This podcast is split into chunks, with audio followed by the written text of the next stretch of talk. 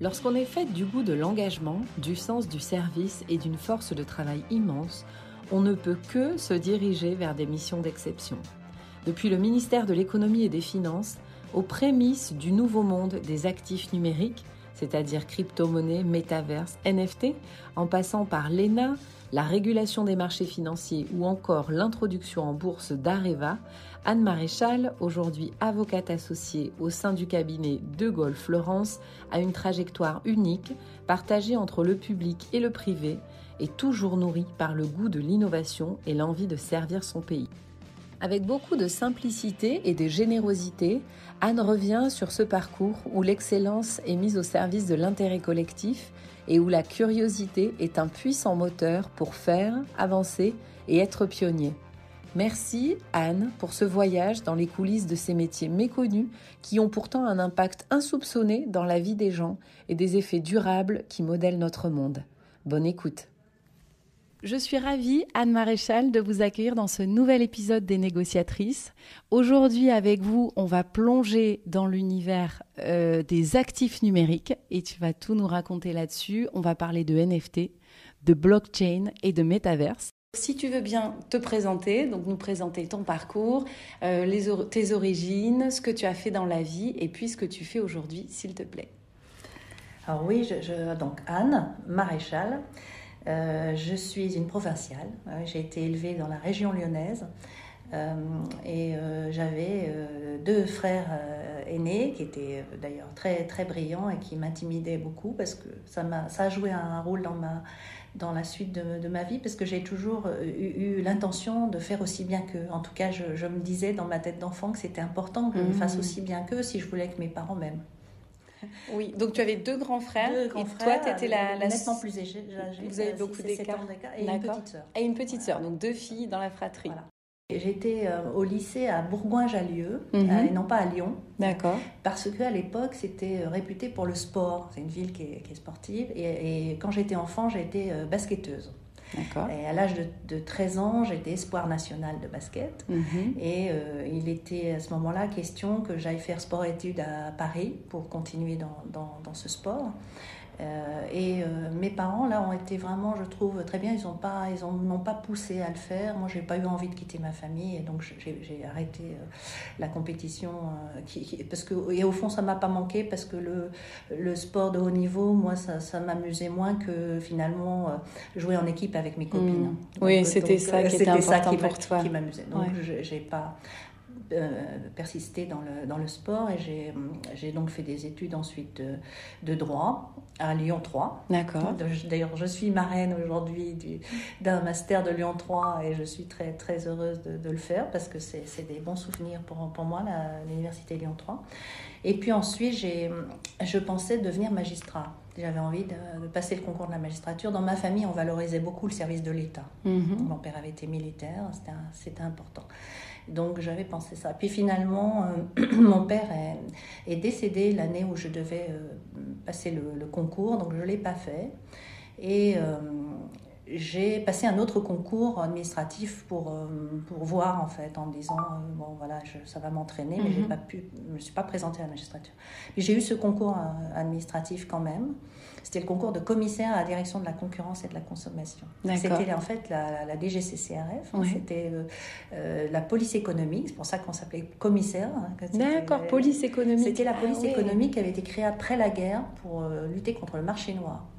Donc euh, me voilà à l'école de la DGCCRF, commissaire, donc Mhm. élève, et euh, je suis sortie bien classée à Paris, à la brigade interrégionale d'enquête de Paris, où il n'y avait pas de filles, hein, et où on m'a demandé euh, de faire des enquêtes de concurrence, donc euh, pour lutter contre les ententes à but de position dominante Mhm. avec une carte bleu-blanc-rouge. Hein, que je sortais pour euh, demander aux dirigeants d'entreprise de tout me, En tant que commissaire, donc, en Madame la commissaire. en tant que commissaire de, de- donc de, de police économique, enfin, de la concurrence. Et j'ai fait ça euh, quelques, trois ans euh, et c'était vraiment étonnant parce qu'à l'époque, on n'avait pas besoin d'une autorisation du juge hein, pour faire des, Mhm. des perquisitions dans les, dans, dans les entreprises et on, on fouillait, on demandait aux gens, euh, on essayait de trouver les preuves de, de pratiques anticoncurrentielles. Donc c'était très terrain quand même, très j'avais- j'avais opérationnel. 22 ans, donc c'était Mmh. assez, Ouais, J'imagine. assez impressionnant de, de faire ça. Et puis ensuite, il y a eu après une nouvelle loi et puis des autorisations du juge, mais à l'époque, c'était vraiment des. Donc avec la carte bleu blanc rouge, on rentrait comme ça. Et donc j'ai fait des enquêtes de concurrence et je me suis euh, beaucoup intéressée au droit de la concurrence. J'ai même Mhm. participé à la rédaction de la loi de 86, qui était qui est la base hein, du droit de la concurrence euh, français. D'accord. Et, et- et ce qui était euh, ensuite, j'ai- souhaité aller au ministère, euh, m'occuper de relations internationales dans ce domaine. Mhm. Alors là, c'était amusant parce que j'avais un chef qui était un énarque qui euh, considérait que finalement euh, tout se passait à Paris, et que c'était pas la peine d'aller euh, passer son temps à Bruxelles ou, ou à l'étranger pour euh, négocier ces, ces questions. Donc il m'envoyait toute seule à l'ONU, je me souviens, à Genève, pendant 15 jours chaque année pour négocier les textes dans ce domaine. Mhm. Et je me retrouvais à 26 ans là à représenter la France à l'ONU en assemblée plénière. Donc c'était quand, même, quand même une expérience assez étonnante parce que dans l'administration on vous donne des responsabilités jeunes. hein, euh, Ouais. donc j'ai fait ça, j'ai vraiment trouvé ça passionnant et c'était c'était euh, intéressant hein, de voir cet univers onusien. Et puis surtout à l'époque, il y avait aussi dans le domaine de la concurrence, la France était en pointe avec l'Allemagne euh, notamment. On avait une vraie législation et donc on allait à Bruxelles pour discuter des dossiers de concurrence et Mhm. des sanctions éventuellement européennes. Oui, donc c'était concret. Là, je représentais ouais. la, la France dans ces comités Mm. euh, qui étaient décisionnaires hein, sur les dossiers, donc c'était vraiment euh, intéressant. Et à ce moment-là, j'ai failli d'ailleurs à ce moment-là quitter l'administration pour devenir avocat spécialisé en droit de la concurrence. J'ai toujours aimé Ouais, euh, ça, te- ça te passionnait déjà. le droit. J'avais fait donc des, des- des études de, de droit. Et puis, euh, c'est là que j'ai rencontré une, une femme qui a compté dans, dans mon parcours. Elle était sous-directeur de cette administration euh, à la direction de la concurrence. Elle, elle était, elle était énarque, elle était agrégée de grammaire, elle était très Mhm. brillante. Et un jour, elle me dit Anne, vous devriez passer l'ENA. Et, et moi, à ce moment-là, je ne pensais pas en être capable. Euh, je- et et c'est cette parole-là Mhm. qui, qui a, qui a débloqué quelque chose en moi en me disant, je me suis dit, si, si elle le dit, c'est mon Mhm. chef, elle sait comment En je plus. travaille, elle, elle est énarque, elle, a fait- elle pense que j'en suis capable, alors peut-être qu'elle a raison. Et, et du coup, je me suis dit, après tout, euh, tentons, Osons. osons. Et ce que je n'aurais peut-être Oui. pas fait sans cette parole. Sans hein. cette dame, Ça a euh, été euh, important pour moi. Ça, vraiment, ça m'a donné le- le- la Mm. confiance. Euh, Parce que, que je- je- il faut- il faut pouvoir, au fond de soi, penser qu'on a ses chances. Bien sûr, Ah, et euh, oui. Sinon. Et partir euh, gagnant finalement dans sa tête. ouais. Voilà. Et donc, quand on est dans l'administration, on a le droit d'avoir euh, une année euh, financée Mhm. pour préparer euh, Un concours. le- le- l'ENA. L'ENA. hein. C'est la pré-PENA, ça s'appelle. D'accord. Et, euh, et donc, j'ai, euh, c'est d'abord un premier concours à réussir Mhm. pour avoir euh, le droit à ça. Donc, j'ai, passé ce concours et j'ai, euh, pendant un an, donc, euh, préparé euh, l'ENA à Sciences Po euh, euh, pour, euh, pour entrer, euh, enfin, pour, pour préparer le, donc, le concours. J'avais un bébé. Et oui, j'allais poser la question parce Et- que là, et- tu as quel âge quand ça se passe j'ai- euh, J'ai, j'ai 27 ans euh, et j'ai un bébé euh, et euh, je me dis c'est pas franchement une bonne idée hein, quand même. Mais euh, en même temps c'est, à ce moment-là. C'est maintenant. C'est Exactement. ouais. Donc, euh, donc je, je, je m'inscris et je prépare l'ENA avec mon bébé. et les, les, les gens de la prépa me regardaient comme si Ils j'étais devaient halluciner, j'imagine. Franchement, j'étais la seule. hein. Ouais. Et euh, bon, et finalement, j'ai adoré cette année. Et et j'étais, sereine parce que j'avais que ça à faire. hein. Mhm. J'étais libérée de. Et euh, j'ai, trouvé que la préparation ENA était passionnante parce que ça vous ouvrait l'esprit sur euh, des tas de choses que j'avais pas étudiées. Mhm. Et puis ça vous force à beaucoup travailler, donc Mhm. à vous élargir l'esprit. J'ai eu ce, ce sentiment-là, d'avoir l'esprit qui s'ouvre De grandir, en vraiment. économie, en relations Ouais. internationales. C'est des enjeux que je connaissais pas. Donc j'ai, beaucoup aimé cette année alors que c'est dur.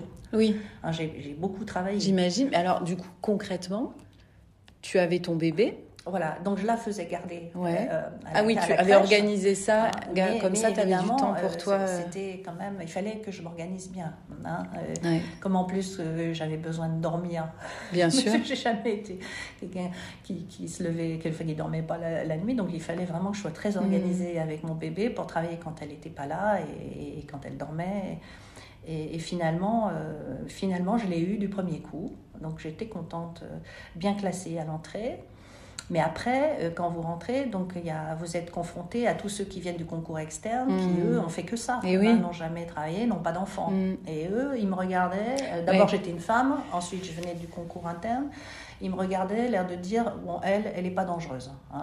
Donc ça, tu l'as vraiment ressenti, comme ressenti. ça, le fait d'être une Euh, fille, et qui venait et du- d'une autre dimension qui avait finalement. déjà travaillé, qui avait un bébé. Ouais. Pour eux, c'était pas possible d'être Ouais. un, un danger. Ça rentrait pas dans leur matrice. Et ça, ça m'a un peu agacée. Agacée ou stimulée ou... et stimulée, je pense. Et je me suis dit, euh, non, mais alors là, il n'y a, quand même pas de raison. Et en fait, je suis sortie bien classée. Donc le classement est commun. Bah, c'est- Ah oui, euh, après, c'est- oui, on re- on classement rejoint la classe, il est commun, euh, ouais. Et je, je- je suis sortie bien classée. Euh, j'ai perdu quelques points malheureusement en anglais. Euh, j'avais d'ailleurs refusé d'aller en stage à Londres parce que j'avais mon bébé, donc Mhm. euh, je voulais pas trop partir. Mais bon, j'ai perdu quelques points en anglais. Jamais été très douée en, en langue, mais je suis quand même sor- sortie, euh, sortie aux finances, donc au ministère des Finances, donc, donc bien classée. Et donc moi, j'avais droit au ministère des Finances, qui est le meilleur choix possible, en tout cas dans, dans ce classement. Et euh, j'avais un garçon qui était classé juste derrière moi Mhm. qui a osé venir me voir en me disant euh, Anne, tu vas pas prendre ça, c'est pas fait pour toi, prends les affaires sociales. C'est mieux, c'est vu que tu es une fille et que tu as un fille. enfant, euh, tu vas te sentir plus Il concernée. a osé me dire ça. Attention, qu'est-ce qu'il avait pas dit? Je lui ai dit bah, si ça t'intéresse, les affaires sociales, prends-les toi-même.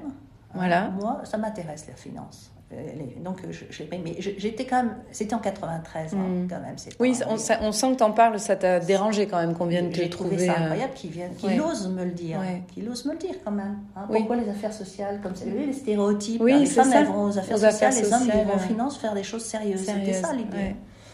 Donc me voilà quand même sortie aux finances et je choisis la direction de la législation fiscale qui paraissait pas sexy comme, comme ça euh, de prime abord, mais en fait qui est un service extrêmement euh, prestigieux et important. Les leviers du- du- d'un gouvernement sont beaucoup dans la politique Bien sûr, fiscale. bah, surtout en France. Et la direction de la législation fiscale, hein, euh, c'était le SLF à l'époque, euh, était le service rapproché du ministre pour la définition de cette politique fiscale. Donc je, je me retrouve là, et alors par chance, euh, on me propose tout de suite euh, de, de faire partie d'une commission euh, de réforme des prélèvements pesant sur les ménages. Le, le Premier ministre avait décidé de, de- de faire ça pour proposer une réforme euh, en profondeur de l'impôt sur le revenu. Vous savez, la grande réforme qui, finalement, euh, qu'on a, a fait dans beaucoup de pays, Mhm. mais qu'on n'avait pas faite en France. Mhm. Euh, avec un, on avait un impôt sur le revenu très injuste, enfin très, avec un taux marginal maximum à 57%, je ne sais pas si vous vous souvenez de ça, donc il était confiscatoire et en même temps il était mité par des niches Mhm. fiscales, donc très injuste. Donc il fallait le, le réformer. Donc pendant un an, je me suis retrouvée petite main à, euh, travailler dans le cadre de cette commission, un jour par semaine, qui était présidée par le président Ducamin du Conseil d'État. Et on a reçu pendant un an tout ce que la France comptait de- d'experts dans, Mhm. dans ce domaine, de droite ou de gauche. hein. Et puis on a fait avec Marie-Christine Le Petit, qui était le rapporteur principal, moi j'étais rapporteur euh, petite main encore une fois, on a fait un rapport qui a compté, qui, qui, qui, qui était donc, euh, qui portait sur le, un bilan des prélèvements pesant sur le ménage et, et- proposant une réforme de cet impôt sur le revenu. Et, et c'était vraiment euh, passionnant parce qu'on avait une hauteur de vue, on était vraiment en, train de, de proposer une réforme importante C'est ce pour- que j'allais dire. pour le pays. Et Avec de là aussi, euh, par chance, comme j'avais fait ça, on me propo- on m'a proposé très tôt de prendre en charge le bureau de l'impôt sur le revenu.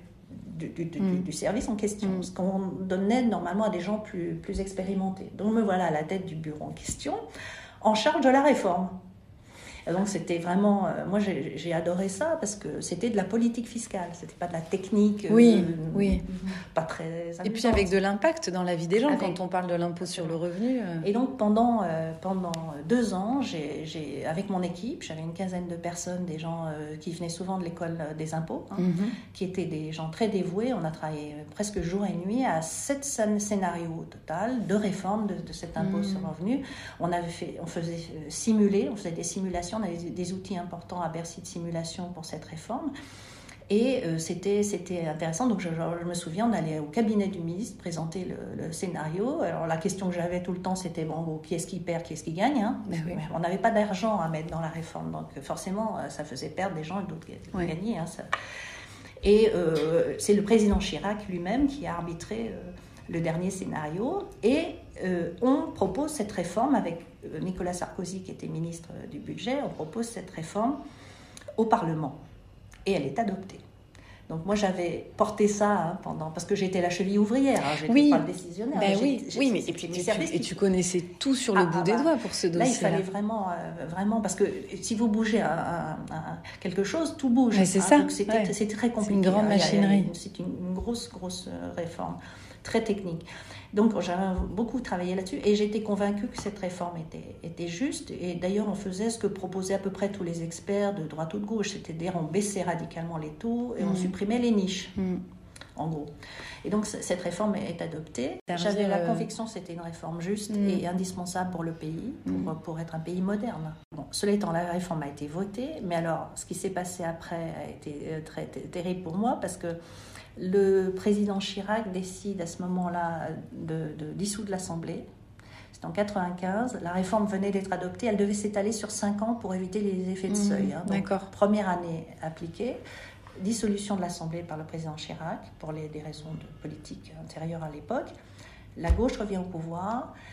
Elle dit cette réforme est une réforme de droite, on n'en veut pas. Et elle, elle arrête la réforme.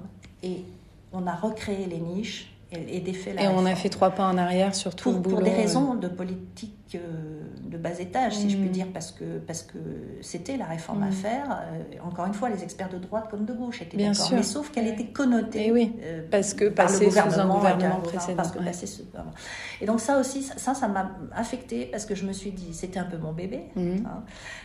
J'avais beaucoup travaillé pour ça. J'étais persuadée que c'était la réforme juste à faire et, et intelligente à faire. Et donc là, je me suis dit faut que j'aille prendre l'air parce que je le vivais mal, hein, ça, mm. cette, cette situation. Oui, raconte-nous un peu, tu vois, le, le, cœur du réacteur, parce que finalement, tu, tu sors de l'ENA sur les bons conseils de ta chef, mm. qui a dû être contente de voir à quel point elle avait eu raison euh, elle m'a félicité de ton succès. Euh, et tu vois, est-ce que tu t'es posé des questions ou est-ce que tu as été remise en cause quand tu es arrivée dans ce, euh, ce service-là, à porter un si gros euh, projet de réforme comme ça? Comment tu l'as vécu ça en tant que jeune diplômé énarque, jeune professionnel euh, dans ce milieu-là? Tu te, tu te, souviens de moments de, du quotidien ou de moments de doute ou au contraire de moments où tu as toujours été convaincu que... Alors j'avais un sentiment un peu exaltant d'agir, d'être utile. Hmm j'étais contente de, de, faire cette réforme parce que comme j'avais participé aux travaux de la commission euh, qui avait proposé la réforme, je pensais qu'on allait vraiment dans le bon sens. Je savais que c'était important pour le pays. Euh, j'avais vraiment le sentiment d'agir euh, juste et, pour le bien hmm. commun, pour l'intérêt général. Donc c'est ça que je voulais, moi, bien en sûr. faisant l'ENA. Hein. C'est ça que j'avais envie de faire. Ça me parle, le service public, c'est pas pour moi une, une idée comme ça. Donc j'étais heureuse de faire ça. J'ai beaucoup travaillé avec mon mm. équipe. On, travaillait le week-end, le, soir, tard. on n'est pas payé pour ça dans l'administration. Hein. donc c'est dire que je me suis beaucoup, beaucoup investie, j'y ai cru. Euh, et, de voir que ce, travail est défait pour de mauvaises raisons. vraiment, j'ai trouvé que c'était très très dommage pour le pays. Et, et moi, à titre personnel, ça m'a, ça, ça, ça, je l'ai mal vécu parce qu'encore une fois, j'avais beaucoup investi et j'y croyais. Bien sûr. Donc là, je me suis dit, il faut que j'aille euh, prendre Donc ouais, pour prendre du recul, tu te dis, il faut que je change un peu d'air et que j'aille voir. donc à ce moment-là, j'arrivais à la fin de mes 4 ans à, Bercy. Euh, mhm. Au bout de 4 ans, on, vous demande de partir en mobilité statutaire. C'est une obligation statutaire. pas forcément tout de suite à 4 ans, mais en tout cas, dans votre carrière, vous devez passer 2 ans en dehors de votre corps d'origine. D'accord. C'est une, c'est ce qu'on appelle la mobilité, c'est obligatoire. Et donc, je, je me suis dit, bah tiens, c'est le bon moment. ça, ça, arrive à point nommé. Euh, je, vais aller prendre l'air quelque part. Et euh, il se trouve qu'à ce moment-là, euh, j'avais, je savais que la COB, la Commission des opérations de bourse, qui est donc mhm. l'ancêtre de l'AMF, hein, D'accord. il y avait, il cherchait quelqu'un pour euh, à la direction des marchés, pour, pour euh, plus exactement à la surveillance des marchés. Mhm. Le président de l'époque m'avait dit si vous venez, euh, je vous. Donc pour deux ans. Hein, D'accord. Donc là, on est à la fin des années 90. C'est 96. 96, milieu des années 96, 97. D'accord. Il me dit, si vous venez, je vous confierai un projet auquel je tiens. je voudrais automatiser la surveillance des marchés. Je voudrais que ce soit. Euh, donc il y a un système de détection informatisée des abus de marché. D'accord. Alors là, parce que le commun des mortels, ça veut dire qu'en 96-97, les échanges sur les bourses n'ont pas spécialement de surveillance euh, automatique et informatique. Euh, ni en France ni dans le monde. Ouais, en ouais, Oui, donc c'est vraiment très novateur. C'est absolument. C'est hmm. un, projet que je trouvais vraiment. Moi, j'aime l'innovation. Vous mm. allez comprendre dans mon parcours. Et donc, il me dit ça. Il me dit en fait, tout est manuel aujourd'hui. Hein. donc, on, regarde euh, les évolutions des cours, des actions, des obligations, des produits dérivés, mais tout ça est manuel. Mm. Et ce que j'aimerais, c'est mettre en place un système euh, informatisé de détection pour, donner de la puissance à, cet outil et, mieux, euh, et mieux sanctionner les, les abus de marché. Et donc, j'ai trouvé que c'était, que c'était intéressant. Et il avait heureusement un, conseiller scientifique et, des matheux pour m'aider, hein, parce que c'était quand même très technique. Très technique, j'imagine. Et donc, pendant euh, deux ans, j'ai, à l'aide de critères, d'une centaine de critères mathématiques et statistiques, on a mis au point un système de surveillance automatisée de, de détection des abus de marché en France. Et alors, c'était amusant parce que j'étais allée voir à l'étranger pour savoir s'il y avait. Et euh, je me souviens très bien, aux États-Unis, ils m'avaient dit Manu, on aimerait bien faire ça, mais pour des raisons juridiques, on ne peut pas. Donc euh, voilà, et puis donc on l'a fait en France. Donc j'ai fait avec une société de services informatiques, on a fait développer hmm. le système. Et donc c'est assez simple l'idée, hein, c'est que euh, tout, j'ai fait venir de Ronext, de la bourse, hmm. tous les flux de, actions, obligations et produits dérivés, parce qu'on n'avait pas les, les, flux qui arrivaient comme ça on les faisait passer à travers notre système de détection euh, la nuit, dans, mhm. les ordinateurs, euh, euh, et le matin, on nous sortait des listes d'anomalies, si vous voulez. Donc il a fallu tout calibrer. On en avait trop au départ, après pas assez. Enfin, et, puis, mettre le curseur au bon endroit. Qu'est-ce que c'est en plus qu'une une bah infraction? Vous pouvez avoir des décalages de cours qui signifient pas du tout qu'il y a eu une infraction mhm. derrière. Vous voyez, donc il fallait voilà. Et donc on a mis ça en place et le système on l'a réglé et à la fin, donc on a et c'est toujours aujourd'hui en place à l'AMF. Ah, ça a été modernisé récemment, mais c'est resté en place, vous voyez, pendant 20 ans à peu près. En tout cas, le système que j'avais mis en place est, toujours dans sa logique actuelle, c'est toujours pareil, c'est-à-dire l'ordinateur donc euh, donne des, des anomalies et ensuite, vous avez des personnes spécialisées qui regardent et qui euh, font le tri. Et, quand elles considèrent qu'il y, y a, une bonne raison dans, sur le marché pour que, constater les, les, les écarts de cours, par exemple, euh, eh bien, euh, à ce moment-là, on s'est classé. Et en revanche, quand on n'a pas d'explication et qu'on peut vraiment soupçonner un délit d'initié, mmh. une manipulation de cours, une diffusion d'informations fausses, hein, c'est ça, les abus de marché, eh bien, on propose l'ouverture d'une enquête. Et donc, c'est toujours aujourd'hui en place et c'est à l'origine, et c'était déjà à l'origine quand je l'ai fait, à l'origine de, de, plus de 70% des ouvertures d'enquête. Donc c'est intéressant. le, reste, très utile. Des, le reste, ce sont des dénonciations. mais ça, alors ce système, on nous l'envie parce qu'il est, euh, il permet de détecter des, des, des délits d'initiés pour des petits montants, hmm. par exemple. oui, mais qui mis bout à bout font des, grandes fraudes. Donc c'est un système qui est vraiment que je trouve intéressant et que on a même vendu à la Pologne. Figurez-vous, j'étais intéressée. C'est intéressé par ça. Donc voilà, on, et on est un des rares pays euh, au monde à, avoir, fait. Donc je me suis amusée. Et ça, alors toi tu nous dis, moi je suis partie en droit. Euh, qui était d'ailleurs une vocation. Ça, c'est un truc que droit, toujours, tu savais que c'était pour toi. Oui, je, vraiment, j'ai tout de suite aimé le droit et je, c'est vraiment ma matière, je crois. Donc, le droit, la rencontre avec cette fabuleuse chef qui te fait t'envoler pour l'ENA. Mhm.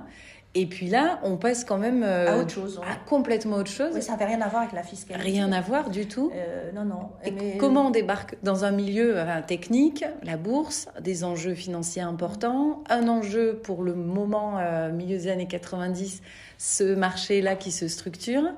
Comment tu abordes ça? Est-ce que tu vois sur ta crédibilité bah, J'ai eu quand même quelques sueurs froides hein, parce que moi je connaissais pas la bourse, je connaissais pas trop le puis encore moins les, critères mathématiques et statistiques mhm. qu'il fallait mettre en place. Donc je me suis vraiment fait aider. Donc entouré quand, Oui, entouré. Euh, c'est comme tout en fait. Quand on, s'intéresse à quelque chose, ça devient, ça devient passionnant, ça vous parle. Et puis euh, moi j'avais, je raisonnais par objectif. Hein. Mhm. donc et euh, franchement, ça s'est bien passé. Après, on a fait développer le système. Donc vraiment, j'ai réussi à faire ça. Alors moi, je suis pas spécialement matheuse, mais Mais, mais, euh, mais finalement, c'est pas ce qu'on attendait de toi. Non, en fait, il y avait des gens pour les maths. Le, le système. Et, moi, je trouvais que c'était, c'était intelligent. Donc, euh, et encore une fois, moi, j'ai, l'impression que c'est un peu quelque chose qu'on retrouve dans toute ma carrière. C'est que moi, j'aime l'innovation. Mmh. Donc, ça, ça me, je, parlais de, de, de faire ça. Et en plus, à ce moment-là, donc 99, euh, passage à, l'euro. Oui. là, pour la bourse, c'était, c'était aussi un passage important. Hein. Mhm. Euh, on s'attendait tous à un gros problème, vous vous souvenez peut-être de ça.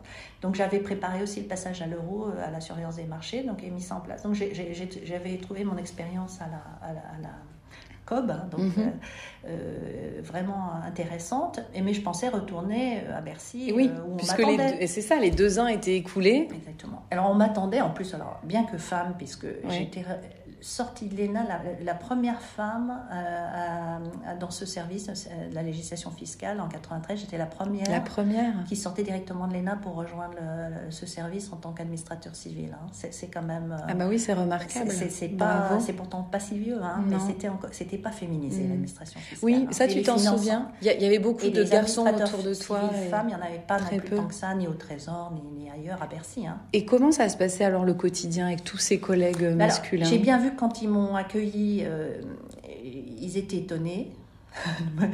Euh, et euh, honnêtement, après, j'ai trouvé que j'avais pas de problème d'intégration ni de la part de, mes, ma hiérarchie, ni de la mhm. part de mes collaborateurs qui étaient surtout des hommes aussi. Et oui, c'est ça. Et, franchement, j'ai pas eu, peut-être que je l'ai pas vu, mais j'ai pas eu le sentiment d'être discriminée ou d'être qu'il y avait mhm. une sorte de, méfiance en termes de pour ma crédibilité. Franchement, non. Mais il y avait la compétence aussi. Peut-être il y avait la reconnaissance Moi, je de. Que si on rassure les gens sur la compétence, il y a, finalement, peu importe quoi. en tout cas, c'est mon expérience. Mhm. J'ai jamais eu l'impression d'avoir été mise en difficulté et j'ai toute ma vie travaillé dans des milieux masculins. Mhm. finalement. Ah oui, finalement. Parce que la bourse aussi. Hein, mais oui, c'est ce que j'allais j'allais y venir. Euh, oui, là aussi. À cette époque-là, surtout. Donc là, euh, je, je, pensais plutôt retourner à Bercy. Alors, alors là, bien que femme, on me proposait des très très beaux postes de retour de mobilité, on appelle ça comme ça. Euh, soit le bureau des agréments, qui est un bureau très très prestigieux qui donne mhm. des agréments spécifiques hein, pour les, en matière fiscale, soit le contrôle fiscal national. Ah oui, qui est quand même le, le, Graal. Euh, La responsable du contrôle fiscal national. Madame. C'était quand même, j'étais pas mal traitée. Bien sûr, hein, oui. Donc on propose ça, et puis en même moment, j'ai des amis qui me disent Ah, on, a créé un cabinet d'avocats, là, euh, tu, veux pas, euh, tu veux pas nous, nous y rejoindre? Alors, écoute, moi j'avais toujours euh, aimé le, le, le, droit, la profession d'avocat, ça me parlait. Je me suis dit Tiens, finalement, ça c'est quand même un intéressant. Mhm. Ça me faisait envie et ils me proposaient de les rejoindre pour faire du droit boursier puisque je venais de en plus de, l'expérience. Hein. J'aurais pas voulu partir comme avocat fiscaliste. Mhm. Ça, m'aurait pas plu euh, parce que j'avais venais de l'administration fiscale puis de toute façon mhm. j'avais pas envie non plus de travailler euh, sur la technique fiscale. Ça m'amusait pas. je pense que j'aimais c'est la politique fiscale.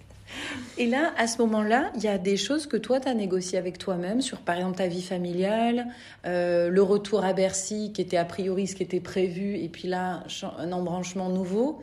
tu te souviens d'avoir eu des discussions un peu avec toi-même ou euh, tu vois, où parfois on se dit, ah, est-ce que je prends le bon embranchement? Est-ce que c'est maintenant que ça se joue? Alors, j'ai eu vraiment des doutes parce que d'abord, à, ce moment-là, ça se faisait très très peu de partir euh, quand on était dans l'administration. J'étais vraiment parmi les premières. Je me souviens, le bâtonnier qui m'avait reçu m'avait dit, écoutez, on est très heureux.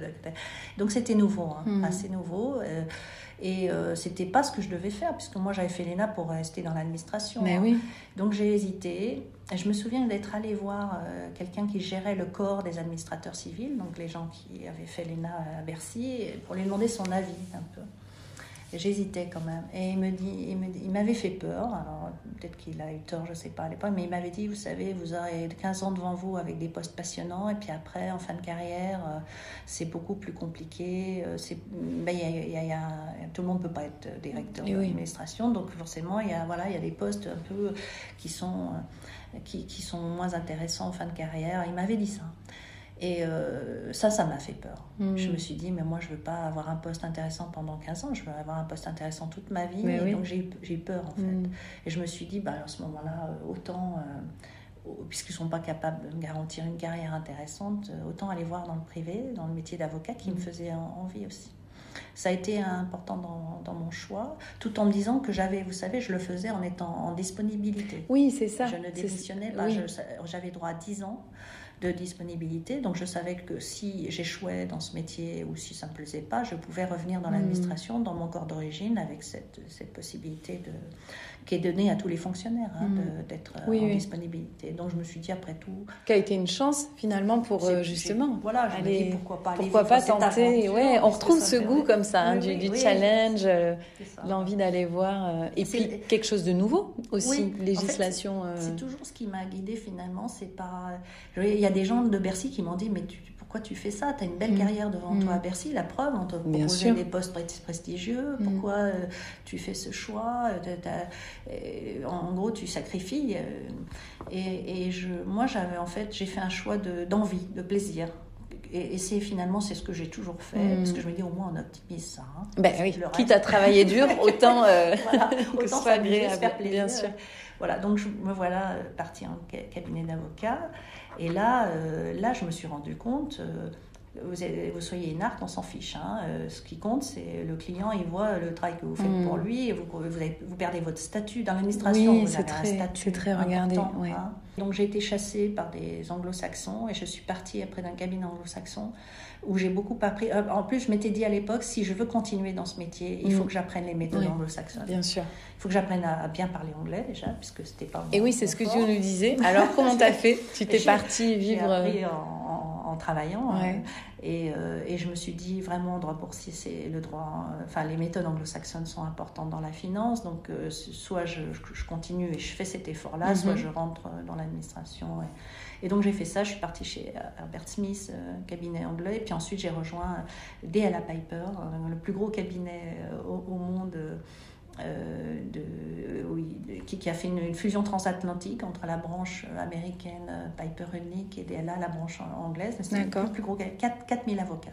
Ah oui, spécialisé sur le, droit boursier Non, non, non. Non, de tout, tout le droit. D'accord. secteur, 4000 avocats, 800 associés. Ah, et donc là, je, j'ai, donc grande fierté quand même. Je me suis spécialisée en droit boursier. Il m'avait demandé de venir créer le département de droit boursier dans, dans, ce gros cabinet à Paris.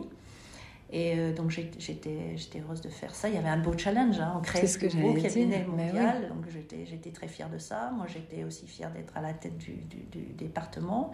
Et j'ai été associée Equity. Donc euh, c'était très rare aussi pour une femme non anglo-saxonne mm. d'arriver à ça. Et, ça, pardon Anne, je, je, te coupe, mais comme, tu l'expliques comment? Tu vois que à chaque fois finalement tu as été l'exception. Là, euh, l'exception, je sais pas, mais en tout cas je euh, bah, je, crois que, voilà, moi je, crois à la compétence, au mm. travail. Hein. Moi, je n'avais rien de magique hein, dans tout, tout ça. J'ai essayé de, de, bien faire les choses. Euh, et euh, c'était difficile. Hein. Mm. Et là, ça, c'était difficile. Le, droit boursier à Paris, parce qu'on devait être deux ou trois femmes maximum associées à Paris dans ce domaine, pas mm-hmm. plus milieu très euh, masculin. Il y a eu des comportements euh, de, certains de mes concurrents euh, avocats qui n'étaient pas, pas appropriés, qui étaient, qui, étaient, vraiment pas chics, hein. notamment quand j'ai eu des grosses affaires où ils essayaient de me décrédibiliser. Mhm. Ils l'auraient peut-être fait si j'avais été un homme, hein, mais ça prenait une autre résonance. les enjeux étaient importants. Hein, C'est comme ça que j'ai eu par exemple l'introduction en bourse d'Areva. C'était vraiment J'étais très très fière parce que 16 milliards de capitalisation boursière, c'était une énorme introduction en bourse. Le... J'avais travaillé pour l'État, pour l'Agence des participations de l'État, mhm. hein, qui, qui m'avait euh, prise comme avocat. Et quand euh, il était question d'introduire la société en bourse, j'avais travaillé, travaillé avant pour le CEA, qui était la maison mère hein, mhm. euh, à l'origine d'Areva. De, et, et, les deux m'ont proposé comme, comme avocat de cette grosse opération. Les avocats d'Areva à l'époque n'étaient pas ravis, évidemment. Euh, J'imagine. Parce qu'ils voulaient un seul conseil pour les trois hmm. euh, entités. Pour que ce soit cohérent. le CEA et Areva. Donc j'ai été le conseil eh de, pour cette grosse opération. J'étais très très fière parce que c'est vraiment une belle opération qu'on a lancée, figurez-vous, au moment de Fukushima. Ah, dommage, sur le timing. J'ai cru d'ailleurs qu'elle serait jamais lancée. C'était arrivé juste euh, avant l'introduction. Donc on l'a lancée quand même, mais avec beaucoup moins de, de communication. Mais bien sûr, oui, compte tenu de la période. Ah oui, ça a été un coup d'arrêt terrible au nucléaire, hein, mm. euh, comme vous le savez. Mais bon, pour moi, j'avais réussi au final à, construire une pratique avec des belles opérations. Je travaillais pour des grandes sociétés, euh, côté françaises. Hein. J'étais contente d'avoir réussi à, petit à petit à avoir cette clientèle, mais c'était mm. difficile. Hein. Il fallait vraiment. Euh, quand tu dis c'était difficile, tu as souvenir de, de, moments qui ont pu être un peu décourageants ou de. Tu vois, où tu t'es dit, c'est maintenant qu'il faut pas lâcher vraiment, quoi. Un peu ce, creux de la vague-là, oui, tu oui, parce que, notamment en droit boursier, il y a des enjeux importants. Hein. Les mm. opérations boursières sont des opérations importantes euh, en, en, montant et en enjeu d'image aussi. Si bien que vous confiez pas ça euh, à un cabinet que, que vous connaissez pas ou à quelqu'un que vous connaissez pas. Donc pour rentrer dans ce marché, c'est hmm. très difficile. Et moi, j'ai été seule pour construire la pratique dans ce cabinet. Je J'avais pas non plus l'étiquette de certains cabinets déjà présents sur la hmm. place dans ce domaine. Il y en a pas beaucoup. Je m'en suis rendu compte à l'AMF. Donc il fallait passer ces barrières. Et euh, bah, j'ai petit à petit réussi à, avoir une, de belles affaires, une, une belle clientèle, mais euh, c'était difficile. C'était difficile, sans compter qu'il y avait des comportements parfois pas, hmm. pas très élégants, des embûches, des, hmm. concurrents. Mais euh, ce, qui est, ce, qui est, bien dans ce métier d'avocat, c'est quand vous êtes quand vous faites un travail qui, qui, qui, qui convient, on, vous, on, vous redemande, vous hmm. fidélisez vos clients, puis après ils parlent de vous. Donc ça, voilà, ça, petit à petit. C'est les fruits de son travail finalement qu'on récolte. Voilà. Euh, donc, Et puis je me souviens, moi j'aimais beaucoup euh, ça, euh, des clients qui osaient plus rien faire sans, sans, sans m'appeler, parce que c'est une relation de, de, proximité, mm. de confiance. Et puis finalement, les décideurs sont seuls. Donc, leur avocat, c'est souvent leur conseil, leur, mm. la, la, personne avec qui ils peuvent échanger mm. plus facilement qu'avec leurs collaborateurs. J'ai aimé ce métier au point que, arrivé euh, en 2012, il a fallu que je décide si je démissionnais ou pas. Et eh oui, parce qu'alors là, si je reprends notre euh, fil du temps, l'introduction d'Areva est faite. Et donc pour toi, se repose la question de la suite finalement. Donc là, arrive le moment où je dois décider si je, je démissionne ou si je mmh. retourne dans l'administration à la fin de mes 10 ans. En fait, j'ai eu 13 ans parce qu'il y a un changement de réglementation. Donc à la fin de mes 13 ans, la question se pose, qu'est-ce, qu'est-ce que je fais? Mmh. euh, Bercy me, me, recontacte en me disant, euh, Madame, euh, il faut, la place il faut choisir, est-ce que vous revenez ou pas? Et donc euh, là, euh, j'ai hésité. Je suis allée euh, voir à Bercy ce qu'ils qui, pouvaient me proposer hein, avant de faire le, bah choix. Que tout le monde ne fait pas. Hein. Mm. Le président Macron l'a fait, il a démissionné. on n'est pas si nombreux hein, quand on regarde bien. en plus, quand vous démissionnez, vous devez payer votre pantoufle, ça s'appelle. Mm. Le prix de votre formation, c'est beaucoup d'argent. D'accord. Donc, oui, donc c'est pas une décision. Vous perdez, le bénéfice de, du, tout. Du, concours, enfin de, votre carrière dans mm. l'administration, c'est fini. Donc c'est un choix lourd. Hein, donc j'ai quand même. Je suis allée à Bercy. Et alors, j'ai eu des discussions. Et, c'est là où, si vous voulez, je, je, me suis dit, il y a quelque chose qui ne va pas. À Bercy, ils me disent, ah, ce serait vraiment bien que vous, vous deveniez directeur juridique de l'APE, l'Agence des participations de l'État. Mhm. C'est très cohérent avec mon parcours. Tout à fait, hein, euh, puisqu'ils gèrent les participations cotées. Et ils me disent ça. Alors je leur dis, bah, euh, oui, ça, ça, ça, ça m'intéresse, mais alors, euh, ils, ils, vous reprennent si vous revenez à votre niveau de départ en statut et en rémunération. Vous rendez compte, moi, ça fait Avec 13, années. Euh, que je, et, en plus, ils vous reprennent pour ce que vous avez fait entre-temps. Oui, bah, c'est la, valeur ajoutée. ouais. Donc j'ai dit, il y a un truc qui ne va pas. Donc on va négocier. je, leur dis, non mais là, ça ne va pas être possible, parce que je veux bien faire un sacrifice financier. Mmh. Il était énorme. Hein. Bah, J'imagine. J'étais associée. Bien sûr, bien sûr. dans un cabinet saxon. Hein. Donc si vous voulez, ça n'avait plus rien à voir avec l'administration. Alors j'ai dit, écoutez, je veux bien regarder, mais là, euh, ça, ces conditions, c'est pas possible. Alors ils me disent, ah, mais alors dans ce cas, vous démissionnez et on vous reprend contractuel et à ce moment-là, on peut vous payer plus. J'en dis, mais non, mais ça, ça, ça, c'est pas l'idée non plus, parce que si je reviens, c'est pour éviter de démissionner. Ouais. donc, donc voilà, euh, voilà, ça s'est arrêté là. Après, il y a, eu des discussions, il y a eu éventuellement un poste intéressant, mais euh, ce qui s'est pas libéré. Et donc finalement, euh, j'ai démissionné parce que je me suis dit, mais il y a quelque chose qui va pas quand même, parce que si on veut faciliter les passages, et, je pense que c'est intelligent de le faire à l'américaine, hein, mm il faut qu'on propose des conditions plus fluides. Normales. Bah oui, je ne dis pas qu'on s'aligne sur le privé, mm, mm. Euh, surtout, mais enfin quand même. Bon.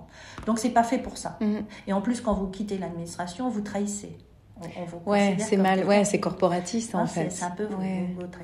Donc je, je, trouvais ça très très dommage parce que moi je ne suis pas partie de l'administration parce que j'étais déçue ou parce que hmm. j'avais rencontré. Vous avez vu, j'avais fait des Bien choses sûr, mais oui. Je trouvais ça dommage. Bon, bon. néanmoins je démissionne euh, compte tenu de ça en me disant je vais continuer. Euh, ma carrière d'avocat où j'étais heureuse hein, finalement, même si j'ai failli laisser ma santé parce que travail jour et nuit. Hein. Oui, c'est ce que tu disais, très difficile. C'est vraiment dans ce rythme-là d'intensité. J'ai euh... beaucoup annulé toutes mes vacances. Là, mes filles n'étaient pas, euh, mon mari non plus, pas très content. et, on est pris dedans. Bien Moi, j'aimais ça, donc je me rendais pas compte que mm. j'étais. Euh, oui, qu'on se met dans le rouge. Et, qu'est-ce qui t'a alerté sur le fait que ça allait trop loin pour toi? J'ai eu des problèmes cardiaques à ce moment de, de, mm. tension, donc mon médecin m'avait alerté mais je ne m'en rendais pas compte. Ouais. quand on veut pas voir parce qu'on est pris dans le feu. Parce que j'aimais ça aussi. Mais, oui. mais euh, je bon, j'aimais pas annuler mes vacances, mais à part ça, j'aimais, mm. j'aimais. Puis il y a de l'adrénaline. Bien sûr. Et puis l'équipe, et le projet, bien sûr, et l'échéance, oui, oui. Donc euh, c'est à ce moment-là que euh, l'AMF on me propose de, de, de, prendre le poste de directeur des affaires juridiques de l'AMF, qui est donc le successeur de la COB. Oui. Je connaissais le président euh, qui, à l'époque où j'avais été à la, à la, COB, était le numéro 2. On me dit, écoutez, le poste libère, alors ce serait vraiment bien que vous preniez ça. Il me connaissait et puis euh, c'était très cohérent aussi avec bien sûr. Tout, mon parcours. Est-ce que tu allais apporter, compte tenu de ce, que, je pouvais apporter, euh, puisque j'avais, alors en tant qu'avocat, par chance, j'avais travaillé sur plus, presque tous les métiers de l'AMF, ce qui est très rare, mhm. parce qu'il y a, des spécialités dans chaque... Il n'y a pas que le droit boursier, il y a les opérations, il y a la gestion d'actifs, il y a les sanctions, enfin, il y a, il y a tout ça. Donc euh, c'était, c'était très cohérent. Donc mon CV ça avait euh, vite le, meilleur hein, pour mhm. toutes ces, ces, raisons. Donc, et là, moi, j'hésite parce que je me dis, ben, d'abord, j'ai démissionné, donc je ne peux pas aller à l'AMF en, tant que détaché de l'administration, mm. puisque j'ai démissionné. Euh, ensuite, euh, je vais perdre mes clients. Hein, oui, par la force des choses. Et eh oui. Puis finalement, euh, mes amis, mon mari, tout le monde me dit, mais c'est fait pour toi, tu aimes le service public, il faut que tu fasses ça. Et, et mon médecin me dit, ce serait peut-être pas mal, si, vous, si vous dormez un peu plus. Un peu plus. Et, et là-dessus, j'en parle au managing partner de mon cabinet, qui, où ça se, passait, ça se passait bien. Et il me dit, mais écoute, Anne, ça se refuse pas, ça. Il me dit, tu y vas et tu, je te fais un droit de retour. Euh, combien d'années tu veux, je te fais un droit de retour. Mmh. Et tu reviens après au cabinet, ce sera prestigieux pour le cabinet, mais fais-le. Ah, grande intelligence à l'américaine. Bah oui, hein, bah oui c'est ce qu'on disait tout à l'heure. Et moi, j'avais pas pensé à négocier bah ça. Comme quoi, je suis pas une bonne négociatrice pour moi-même, parce que j'ai pas pensé une seconde que je pourrais leur proposer ça. Ouais. Il me propose ça. Il me dit, je te demande au bord de Londres, là tout de suite, je te fais un papier, combien d'années tu veux Bon, je lui dis, bah écoute, euh, mettons 4 ans. Hein pour commencer. Et il met euh, droit de retour, même statut, même rémunération. Parce qu'un mm. droit de retour sans ça, ça c'est pas un droit de retour. Ben oui, mais hein. oui. Il faut pas. Donc, je me dis, bah, après tout, dans ces conditions, je serais bête de, refuser, puisque ça me mmh. faisait envie. Et je me dis, bah, comme ça, euh, c'est une belle opportunité. Et j'arrive à l'AMF avec mon, ma lettre en disant, euh, voilà mon droit de retour, vous me parlez gentiment. parce que sinon, je m'en vais. Et voilà, là, on négocie, voilà, on y est. C'était amusant comme situation, parce qu'ils n'avaient jamais vu ça non plus. Et donc, du coup, à l'AMF, je, je, suis arrivée très sereine en me disant euh, c'est un poste magnifique. Oui. Euh, c'est le, plus beau poste pour moi de, juriste financier de, de, de France, hein, peut-être au-delà, parce que vous avez toutes les belles questions de droit financier qui vous mm. remontent, toutes. Hein, et la direction juridique est la tour de contrôle de l'institution, elle, elle, est sur tous les sujets. Euh, les dossiers de sanctions, les dossiers de gestion d'actifs, les opérations, les OPA, enfin tout, mm. surtout. Donc on ne s'ennuie pas une seconde. Je ne me suis pas ennuyée une seule journée. Moi, je m'ennuie facilement. Mm. Pas, pas une seule fois. Et j'avais une équipe euh, que j'ai pu euh, euh, constituer à ma main. au fil du temps, j'ai réussi à recruter des, gens de grande qualité, souvent des avocats qui avaient envie de ça, mm. qui perdaient beaucoup d'argent aussi, mais qui avaient envie de ça. Et donc, j'ai constitué une équipe d'une trentaine de personnes de très très grande qualité, et ça a été un vrai bonheur de, de travailler toutes ces années à l'AMF. Et je me suis tellement plu que j'ai laissé passer mon droit de, ah oui, de, retour, euh. Comme quoi, je fais jamais ce que j'ai oui. prévu de faire, hein, jamais. Mais ça, on va en discuter tout à l'heure. Ça, c'est intéressant finalement. Il n'y a pas un plan de carrière où tu coches les croix euh, comme ça et tu te laisses. Euh, mais, non, parce que je m'étais dit, je vais retourner au bout de 4 ans, mm. parce que j'avais peur de perdre mes clients. Hein, c'était ça. Je me dis, au bout de 4 ans, c'est jouable, mais après. Bon, et donc là, au bout de 4 ans, j'étais sur les actifs numériques. Il se trouve donc que à ce moment-là, à l'AMF, on a vu arriver, là c'était fin 2017, des, gens qui étaient du monde de la blockchain et les geeks, là, je les appelle, ils venaient à l'AMF demander des, rendez-vous. On avait créé à ce moment-là une cellule innovation hein, mhm. pour s'intéresser à ce monde nouveau. Et euh, tout de suite, la cellule innovation m'a associée à ces réunions parce que tout de suite, la question c'était quelle réglementation on applique. Mais oui.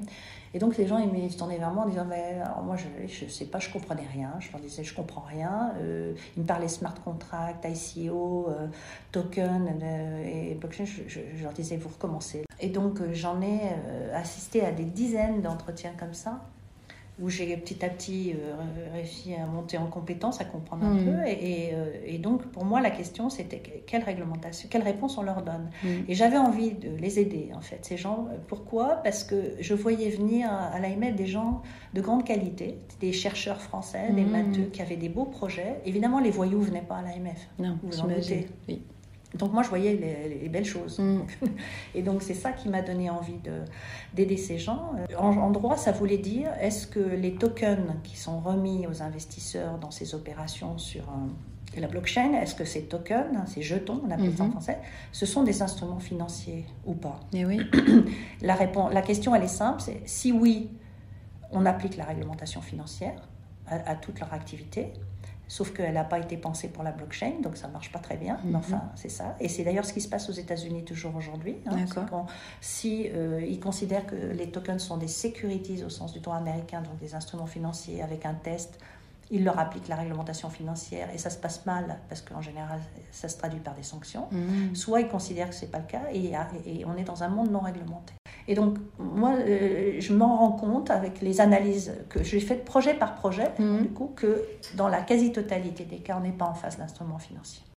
Ça a été, la blockchain, c'est une réaction à la crise de 2008 faut le savoir. Hein. Ah non, alors ça, je veux bien que tu nous racontes. C'est la crise de, financière de 2008. Mhm. Euh, il y a eu, la, blockchain a été pensée en réaction, notamment euh, à cette crise financière, comme, étant une sorte de protection contre le système financier mhm. traditionnel qui, qui, avait failli. Ouais. Hein, donc il faut ça, avoir ça en tête par des gens qui étaient des libertaires, qui, ne voulaient, qui étaient euh, anti-système, anti-réglementation. Hein. Et donc moi, je les vois venir, ces gens, et ils me disent, nous, on est d'accord pour respecter une réglementation. Je dis, ah bon, c'est bizarre, parce que je ne vous croyais pas trop pour. Et ils me disent, si, si, nous, on est d'accord parce qu'on est des gens sérieux, on n'est pas des voyous, comme il y en avait plein de Sans doute. sur Internet. Bien sûr. Mais peut-être, il y avait des ICO, les gens... Euh, c'était des, des, fraudeurs et, ils vous demandaient d'investir vos bitcoins, ils partaient avec. Hein, c'était ça qui se passait, il y avait beaucoup ça. Donc, euh, j'arrive à la conclusion qu'on est donc dans un monde non réglementé. Et donc, il y avait trois options. Soit euh, on ne faisait rien, comme les Américains, on laisse euh, ce monde se développer sans réglementation, on n'est pas loin de la finance. Hein, mhm. Soit on, adopte, on adapte la réglementation financière qui est européenne. Hein, ça s'applique pas. pas, mhm. pas par, par, par, exprès, mais parce que ça n'a pas été mhm. pensé pour, pour ça. Hein. Donc on est dans un monde nouveau et, donc euh, réglementation ad hoc. On propose ça, on fait une consultation publique et euh, c'est cette idée qui, est ressortie. Et donc il m'est venu euh, des, idées pour, pour, pour, cette réglementation parce que, et ça je trouve que c'est très important de le, dire, pourquoi j'ai eu des idées de, réglementation dont je vais vous dire un mot? Parce que j'ai rencontré les acteurs et que j'ai voulu répondre à leurs questions. Mmh. Si les juristes, si on était venu me voir deux ans après en me disant tiens au fait, il faudrait faire une réglementation adaptée à la blockchain, je leur aurais dit mais moi j'ai pas d'idée moi, je ne ben sais même pas de quoi vous parlez. Hein. c'est ça. je ne comprends d'ailleurs même pas ce que c'est qu'un smart contract. Hein. Mais là, comme j'étais à l'origine, mm. dès l'origine, dans ces rendez-vous, que j'ai compris, avec bien du mal, euh, ce que me disaient les acteurs et, et, la, blockchain, j'ai eu des idées mm. qui me sont venues mais elles ne tombent pas du ciel, les idées. C'est ça que je, mm. dis souvent. Il ne faut pas croire ça. C'est pour ça les juristes, il faut les, faut les avoir avec soi en amont des mm. projets. Ils, ils co-construisent, les juristes intelligents. Donc, je me dis, il faut faire une réglementation ad hoc, c'est ça la bonne idée.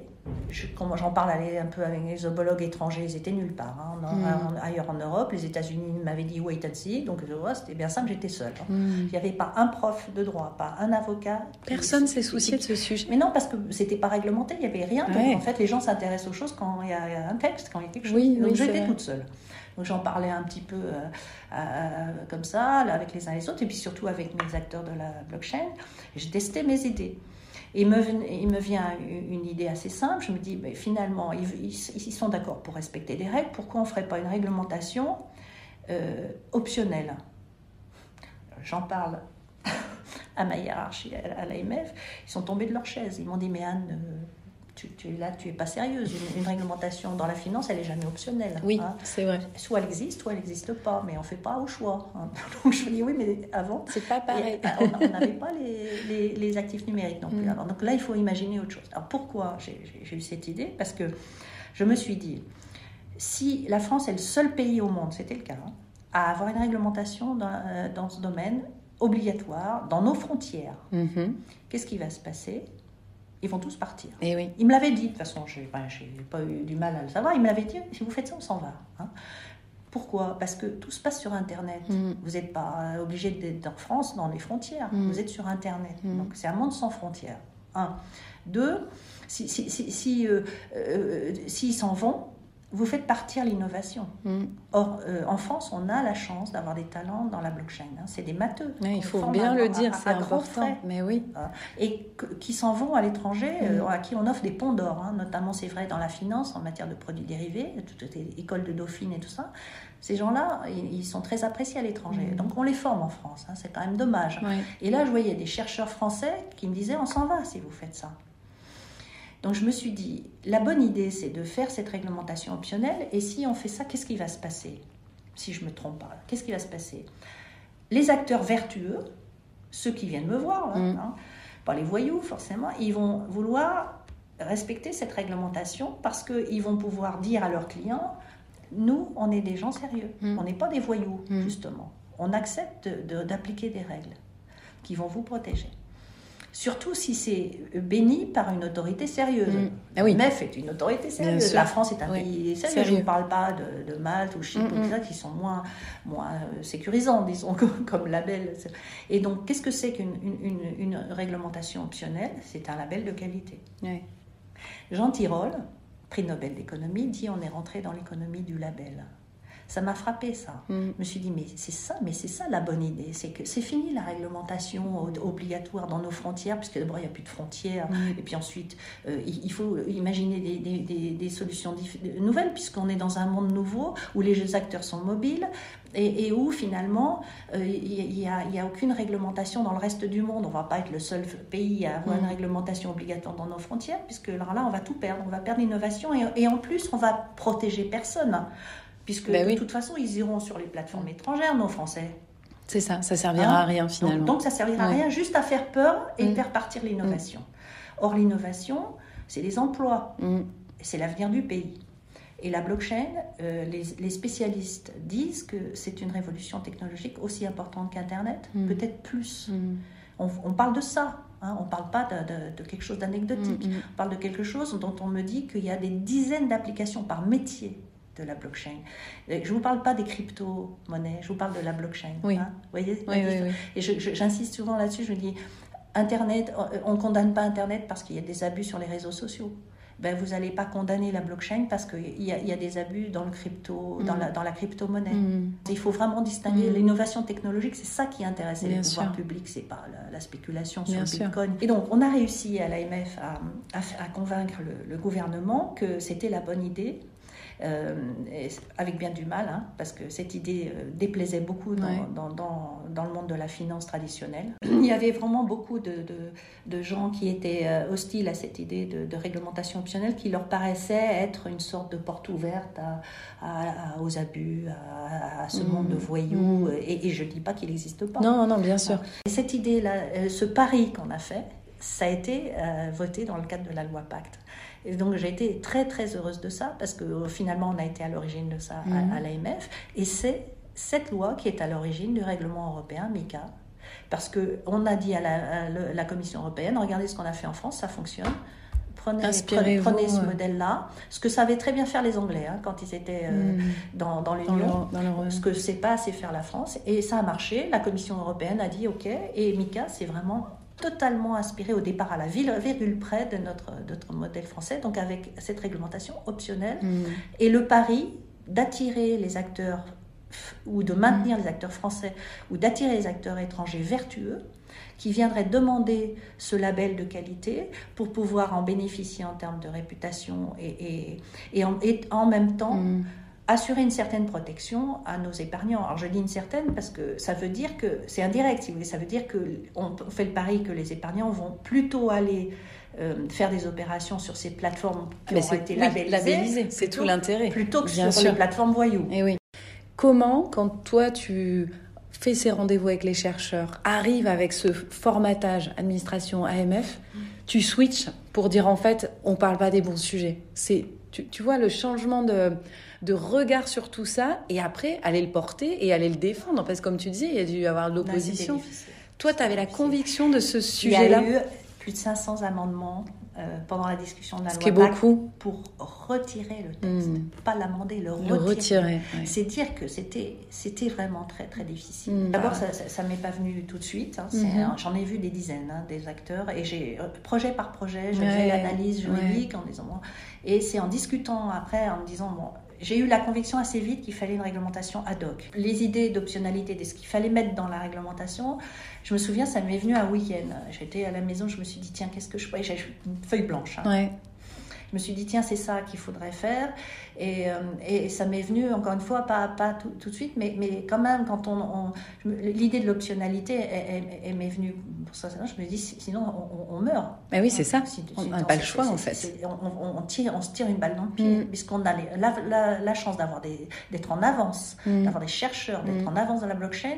On va pas les faire partir quand même. Hein. Oui, pour de la réglementation, finalement, qui serait contre-productive. Pour le plaisir de, réglementer, en croyant bien faire, mais en mm. faisant mal et en protégeant encore une fois personne. C'est ça qui Mais oui, finalement.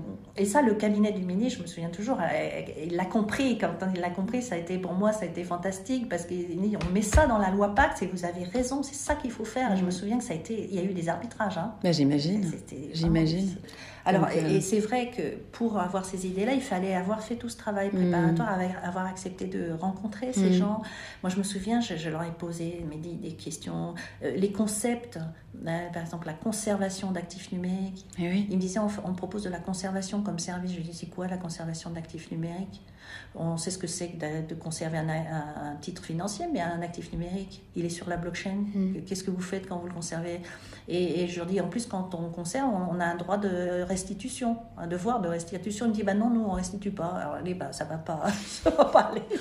Donc, on se comprenait pas. Mais oui. Et tout ça, pour, pour faire court, on a imaginé de nouveaux concepts, par exemple celui de conservation. On a mm. défini ça dans, la, dans, dans les textes d'application, hein, essentiellement le règlement général de l'AMF, comme le fait de pouvoir mouvementer les clés mmh.